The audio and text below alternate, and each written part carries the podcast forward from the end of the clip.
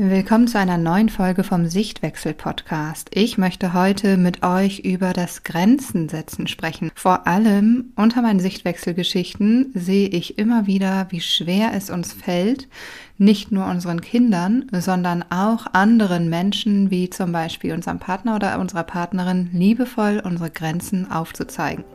Willkommen zum Sichtwechsel-Podcast. Ich bin Katharina und ich zeige dir, wie du dein Kind entspannt und liebevoll begleiten kannst. Ganz ohne Strafen, Drohungen und ständiges Meckern. Damit auch dein Familienalltag leichter und harmonischer wird. Warum fällt es uns eigentlich so schwer, unsere Grenzen liebevoll aufzuzeigen? Was ist überhaupt das Problem, dass wir nicht einfach einmal Nein sagen können? Und zwar ein nett gemeintes Nein und kein, ich sag eigentlich 300 mal Ja und irgendwann reicht es mir und ich denke mir, ich habe genug davon. Jetzt sage ich Nein, ich lasse mir nicht mehr länger auf der Nase herumtanzen, ich lasse mich nicht mehr länger ausnutzen, ich lasse nicht mehr länger meine Grenzen ständig überschreiten. Warum muss es immer so weit kommen, dass wir erst äh, ganz oft unsere Grenzen überschreiten lassen, bevor wir dann sagen können, jetzt ist Schluss? Sehen wir uns einfach mal das Beispiel Überstunden an. Das kennst du ganz bestimmt auch, wenn du ähm, arbeiten gehst und deine Kollegin, dein Kollege dich immer mal wieder fragt, ob du Überstunden machen kannst. Dass wir ganz oft dazu geneigt sind, Ja zu sagen, wenn wir keinen triftigen Grund haben. Also wenn zum Beispiel die Kinderbetreuung nicht sichergestellt ist, wenn wir einen Termin haben, wenn wir vielleicht schon 150 Überstunden auf dem Konto haben das heißt, da sagen wir ganz oft Ja und fallen in, ähm, in dieses Verhalten, obwohl wir das überhaupt nicht wollen. Innerlich denken wir schon, so kann doch nicht wahr sein und trotzdem sagen wir Ja.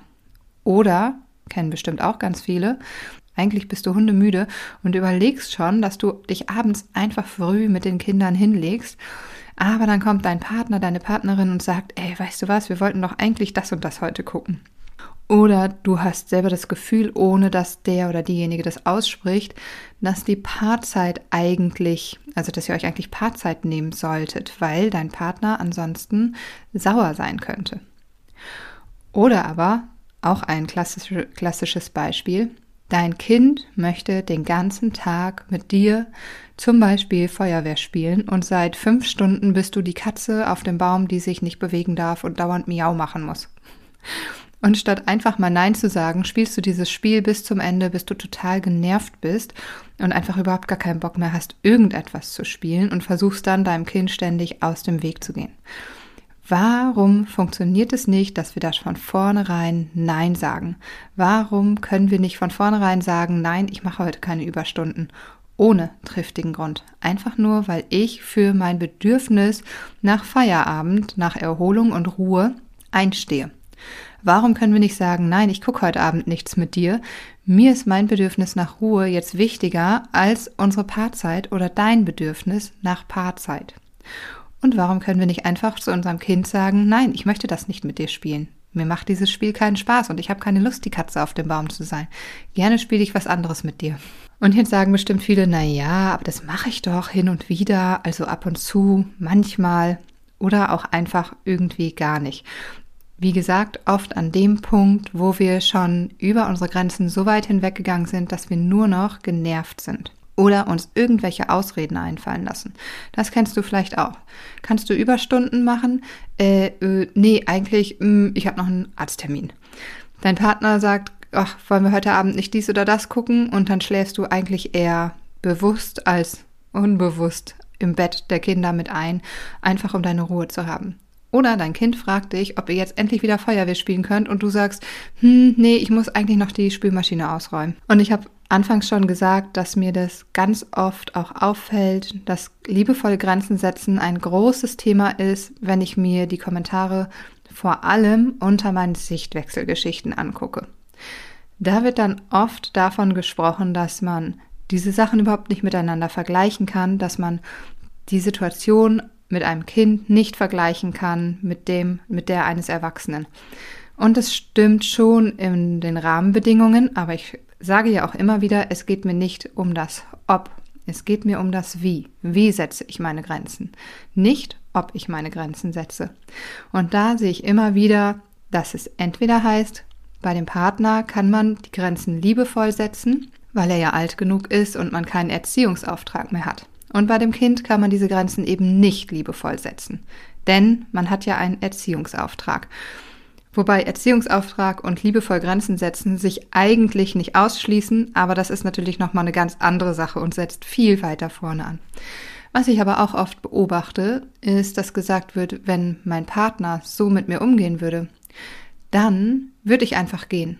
Dann würde ich ihn einfach ignorieren. Und da sind wir auch an dem Punkt, wo wir keine liebevollen Grenzen setzen können, sondern in das innere Kind fallen, ein bockiges, ignorierendes Verhalten an den Tag legen, in so eine Art Machtkampf gehen mit unserem Partner und es uns nicht leicht fällt, dort rauszugehen und einfach zu sagen, was wir wollen, was unser Bedürfnis ist und was wir uns wünschen. Also grundsätzlich können wir oft keine Grenzen liebevoll aufzeigen, indem wir einfach bei uns bleiben. Egal ob Kolleginnen, Chefin, Partnerin, Kinder. Es fällt uns grundsätzlich anscheinend schwer. Und was ist jetzt das Problem, wenn wir unsere Grenzen jedes Mal überschreiten lassen? Wenn wir jedes Mal sagen, ja, ist okay, ich mache die 200. Überstunde, ich spiele mit dir jetzt zwei Stunden Katze, obwohl ich da keinen Bock drauf habe. Ich gucke mit dir hier die Serie, die mich total nervt, obwohl ich eigentlich lieber ins Bett gehen möchte. Was ist das Problem, wenn wir das immer wieder überschreiten? Das Ding ist, dass wir dann irgendwann an die Decke gehen. Erstmal fühlen wir diese sogenannten Pseudogefühle. Das heißt, wir sagen, ich fühle mich unverstanden, nicht akzeptiert, hintergangen. Warum sind das Pseudogefühle? Weil diese Gefühle nur die Handlung des anderen interpretieren. Das heißt, wenn du sagst, du fühlst dich unverstanden, dann interpretierst du das Handeln des anderen, dass er dich nicht verstehen möchte. Wenn du sagst, du fühlst dich nicht akzeptiert, dann interpretierst du das Handeln des anderen dahingehend, dass er dich nicht akzeptieren möchte. Und dann haben wir das Problem, dass diese Glaubenssätze, dass wir nicht akzeptiert werden, dass wir unverstanden sind, dass wir immer wieder diejenigen sind, die einspringen müssen, die Überstunden machen müssen oder dass uns auf der Nase herumgetanzt wird und so weiter. Diese Glaubenssätze bewahrheiten sich immer wieder. Wir haben sozusagen so ein, eine Bestätigung, dass unsere Grenzen sowieso immer übergangen werden. Das heißt, wir übergehen immer wieder unsere Grenzen und finden dann darin Bestätigung, dass unsere Grenzen immer übergangen werden.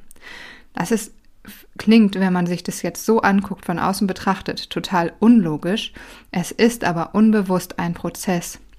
Meine Kollegin kommt und sagt, kannst du bitte Überstunden machen? Und ich denke mir, das kann doch gar nicht sein. Jeden Donnerstag ist das so, dass sie mich fragt. Ich sage, ja, mache ich, alles klar, kein Problem. Und für mich ist das die Bestätigung, dass meine Grenzen immer wieder übertreten werden. Was wir nicht sehen und was hoffentlich jetzt ganz viele gerade erkennen, ist, dass wir ja diesen Kreislauf selber durchbrechen können, indem wir das eben nicht weitermachen.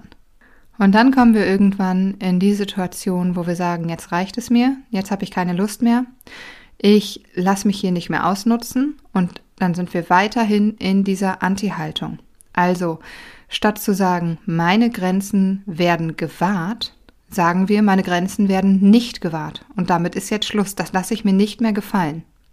Statt also diese Glaubenssätze positiv umzuformulieren, gehen wir in die Negativhaltung. Wenn du also das Gefühl hast, ständig werde ich hier ausgenutzt und ich muss dauernd Überstunden machen, dann gehst du in die Anti-Haltung, in die Negativhaltung und in die Negativspirale, indem du sagst, ständig muss ich Überstunden machen, meine Grenzen werden nicht gewahrt und damit ist jetzt Schluss anstatt es positiv zu formulieren und zu sagen, ich sorge dafür, dass meine Grenzen gewahrt werden. Ich setze meine Grenzen. Und das Allerschlimmste ist, dass dann oftmals, wenn sich das immer wiederholt und wir immer wieder diese Bestätigung bekommen, Horrorszenarien in unseren Köpfen erfinden. Und das heißt, wenn du jeden Donnerstag gefragt wirst, ob du die Überstunden machen kannst für deine Kollegin, dann stehst du wahrscheinlich Mittwochabend schon beim Zähneputzen, bevor du ins Bett gehst, im Badezimmer und deine Gedanken kreisen und du denkst, oh, jetzt fragt diese blöde Kuh mich morgen bestimmt wieder, ob ich Überstunden mache. Jedes Mal das Gleiche. Das kann überhaupt nicht sein. Kann dies nicht einmal hinbekommen, dass die ihre Termine ordentlich legt oder dass sie mich frühzeitig fragt und du gehst in so eine, äh, so eine Motzspirale rein. Das ganze Szenario spielt sich schon vor deinem inneren Auge ab.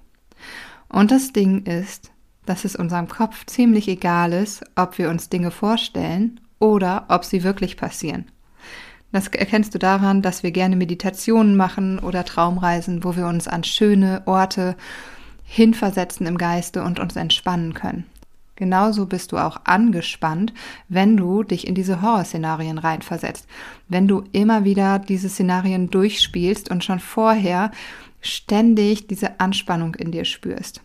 Und auch das befeuert immer wieder deine Glaubenssätze, dass deine Grenzen ständig übergangen werden.